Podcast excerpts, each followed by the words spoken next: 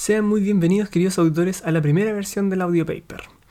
Aquí vamos a analizar el contenido de los papers, los vamos a desglosar para que ustedes puedan tener esa información sin necesariamente tener que leer la investigación en sí. El paper que vamos a ver el día de hoy es uno que se publicó en 2018 por Ingrid Toews. Esta investigación habla de la asociación entre la ingesta de edulcorantes y la salud. A modo introductorio, el paper nos comenta que hay un creciente interés por disminuir las enfermedades crónicas no transmisibles, por lo que se buscaron varias medidas, como lo fueron primero la reducción de la ingesta energética y de azúcares, reemplazando estos últimos por edulcorantes. Los edulcorantes proponían beneficios como la disminución del peso por la reducción del contenido de azúcar dietaria, sin embargo la evidencia es contradictoria. Mientras que algunos estudios reportan asociaciones entre el consumo de edulcorantes y una baja en el riesgo de diabetes tipo 2, sobrepeso u obesidad, hay estudios que dicen que aumenta el riesgo de sobrepeso, diabetes y cáncer. La mayoría de los edulcorantes son sintetizados, pero la cantidad de edulcorantes naturales está en aumento. Los edulcorantes no difieren de los azúcares solamente en el sabor, sino también en su metabolización y su efecto a nivel fisiológico.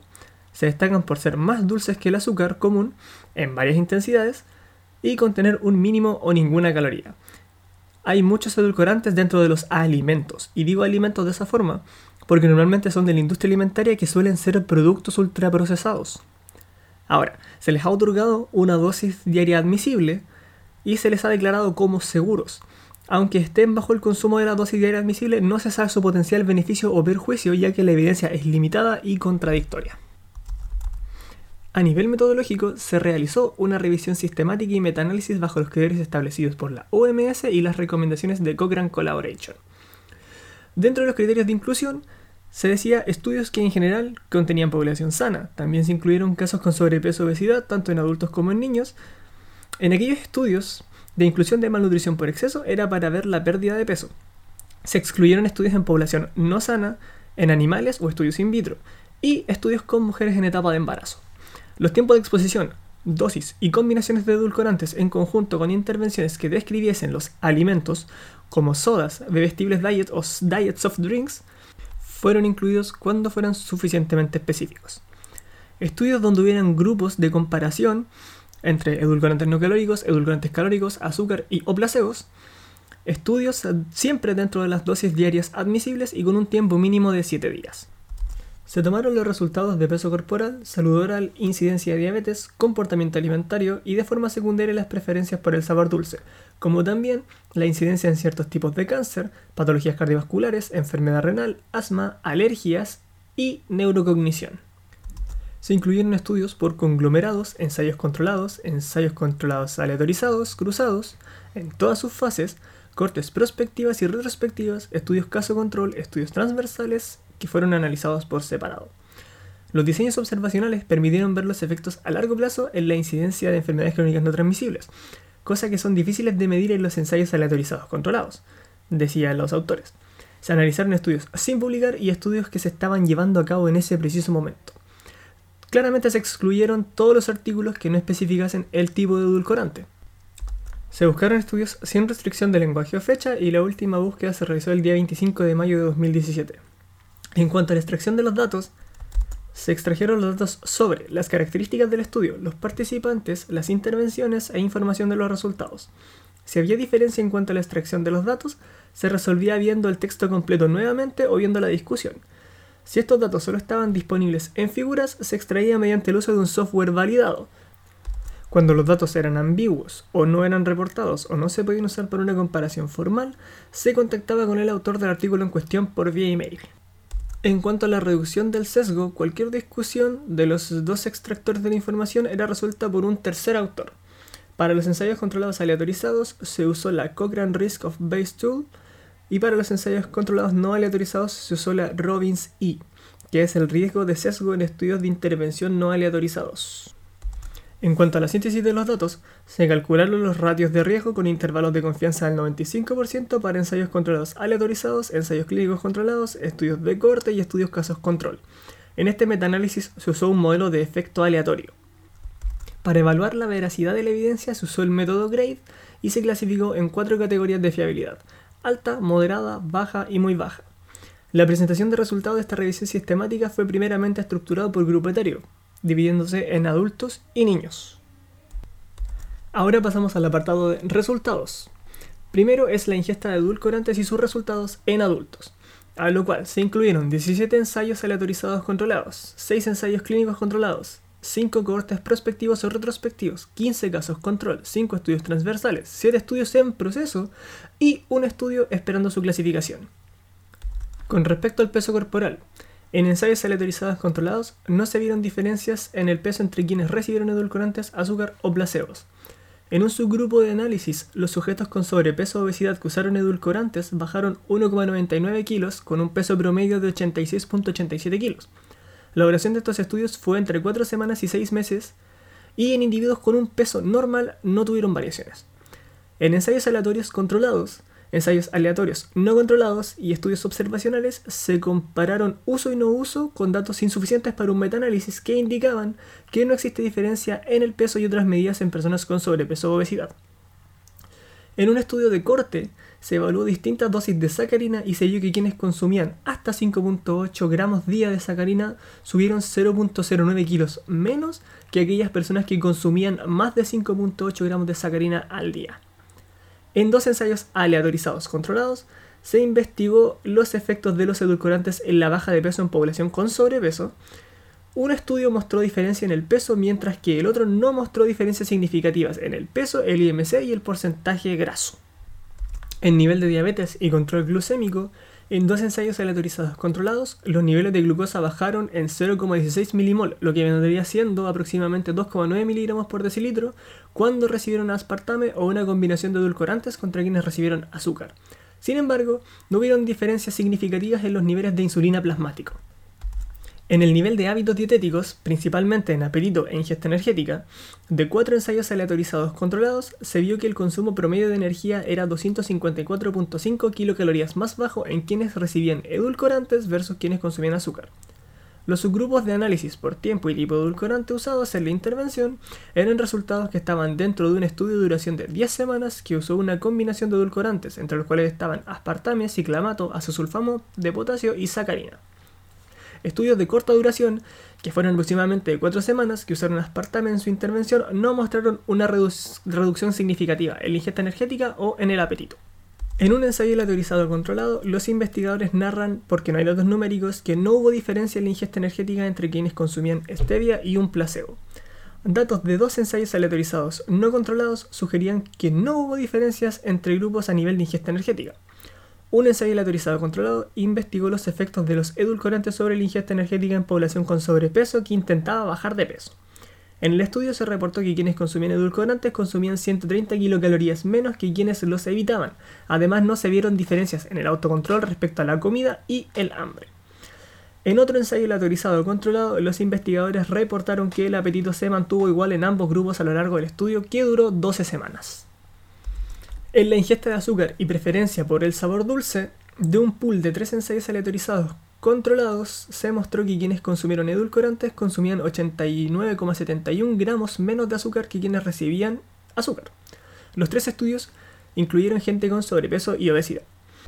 Datos de dos ensayos aleatorizados no controlados y un estudio transversal mostraron que no hubo diferencias entre los grupos de intervención y control. Dos ensayos aleatorizados controlados investigaron los efectos de los edulcorantes en las preferencias por el sabor dulce y el azúcar en población con sobrepeso que intentaba perder peso. La preferencia por el sabor dulce fue ligeramente menor en el grupo que consumió edulcorantes contra el que no, y la ingesta de azúcar fue similar en ambos grupos después de tres años de seguimiento. A nivel de cáncer, el riesgo de cáncer de vejiga o tracto urinario bajo fueron medidos en un metaanálisis de estudios caso control que encontraron una exposición similar en aquellos que consumían edulcorantes como los que no, con un odds ratio de 1.03. Los odds ratios de otros tipos de cáncer son reportados a lo largo de varios estudios observacionales, sugiriendo que no existe diferencia excepto por el cáncer de ovario. La veracidad de esta información es bastante débil. No se vio asociación entre mayores dosis de aspartame y la incidencia de linfoma no Hodgkins o leucemia no linfoide en dos estudios de corte prospectivo con 10 años de seguimiento. Lo mismo aplica para cáncer de tracto urinario.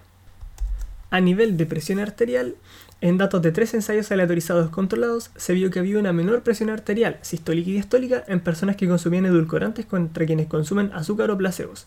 La diferencia fue de 4.9 milímetros de mercurio en promedio. En otro ensayo aleatorizado controlado, reportó de forma narrativa que no hubo diferencias entre los dos grupos del estudio.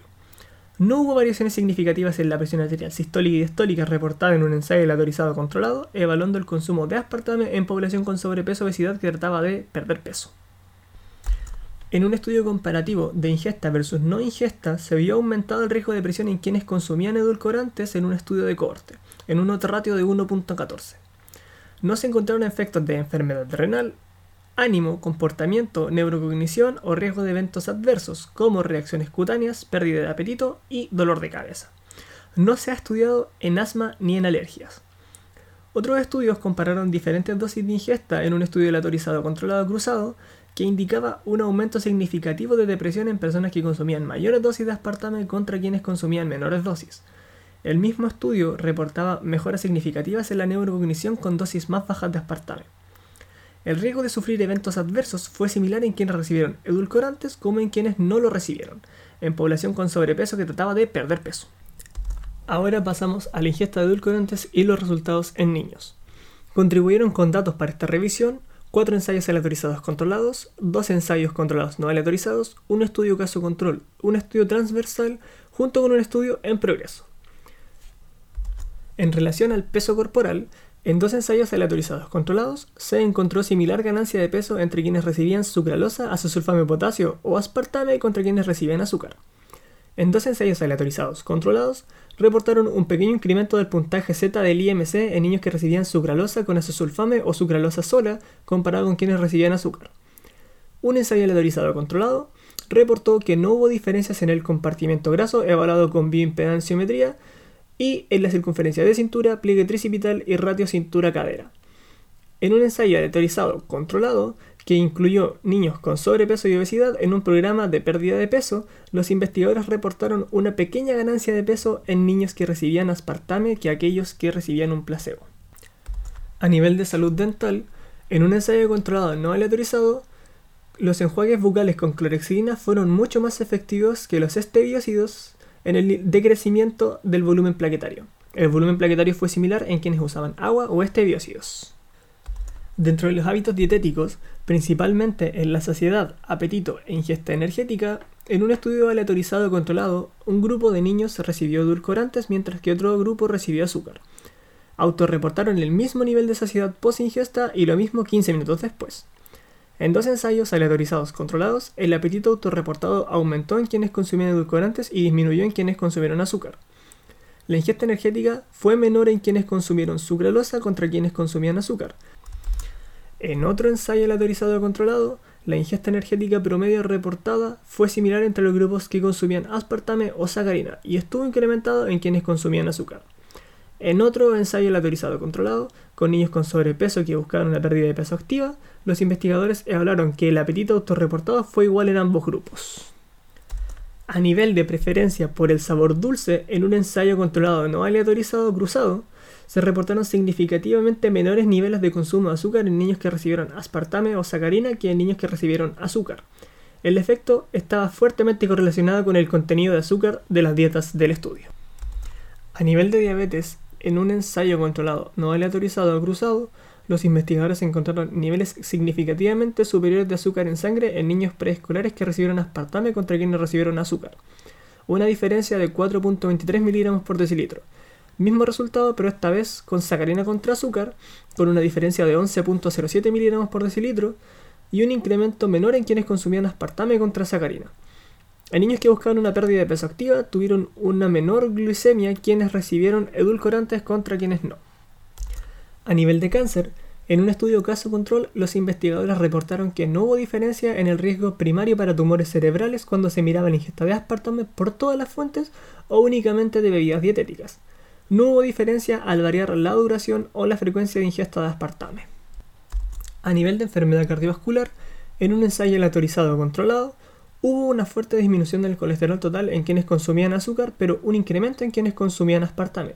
También hubo un cambio en la concentración de triglicéridos y presión arterial. Otro ensayo aleatorizado controlado reportó que en niños con sobrepeso en baja de peso activa, la presión, tanto sistólica como diastólica, fue similar en quienes recibieron edulcorantes y en quienes recibieron un placebo. A nivel de enfermedad renal, En un ensayo aleatorizado controlado, no se observaron diferencias en las concentraciones de creatinina entre quienes tuvieron ingesta de edulcorantes contra quienes no los consumieron, en niños con sobrepeso envueltos en programas de pérdida de peso. No hubo diferencias en niños con peso normal. A nivel de otros resultados, en un ensayo controlado no aleatorizado, no hubo diferencias entre quienes consumían edulcorantes y quienes consumían azúcar en la autovaloración de los estados de ánimo, comportamiento y desempeño cognitivo en un ensayo aleatorizado controlado, describe un desempeño significativamente peor en test de habilidades neurocognitivas en niños que recibían edulcorantes.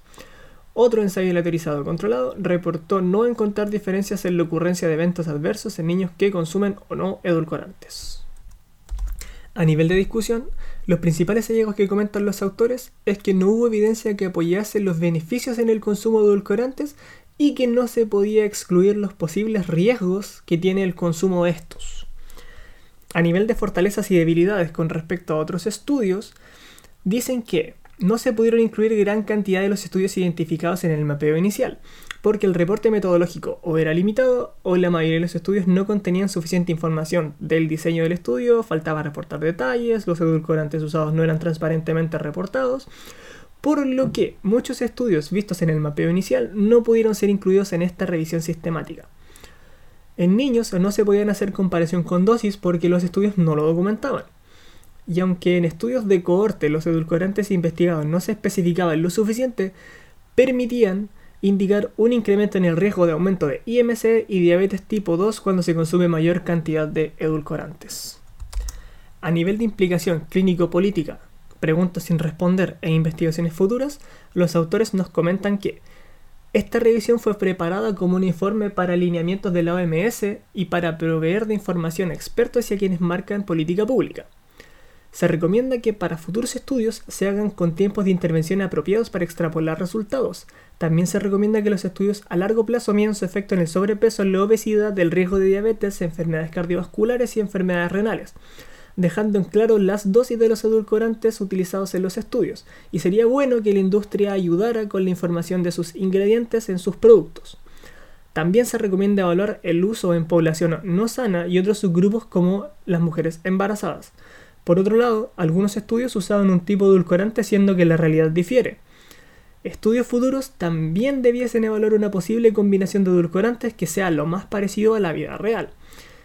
Y como término nos comentaban cuando se presentan estudios que informan sobre beneficios de los edulcorantes hay que tener en consideración la causalidad reversa, debido a que están insertos en programas de control de peso, por lo que los resultados pueden deberse a la pérdida de peso y no al uso de los edulcorantes como tal. Eso es todo lo que nos dice el estudio en sí, publicado por TOEFS en 2018. Ahora, como opinión personal propia de quien le está hablando, al no poder tener certeza de que los edulcorantes son seguros en su uso y teniendo la consideración de que no se puede obviar los perjuicios que estos traen, la recomendación personal que yo les daría en este caso sería evitar los edulcorantes en la medida de lo posible y también evitar los productos ultraprocesados de la industria alimentaria, porque estos son los que tienen mayor concentración de edulcorantes. También lo digo en el caso de Chile por la ley 20.606 que nos rige, que hizo que disminuyera la cantidad de azúcares en los alimentos, por lo que la industria alimentaria, para no mermar sus ventas, aumentó el uso de edulcorantes en sus preparaciones, por lo que evitar ese tipo de productos sería ideal para mantener una buena salud. Eso es todo por el audio paper del día de hoy. Si crees que a alguien le puede servir esta información, puedes compartirla. Si quieres proponer algún paper o temática para la próxima semana, déjala en los comentarios. Los datos del estudio estarán en la descripción de este audio paper. Hasta la próxima y que estén muy bien.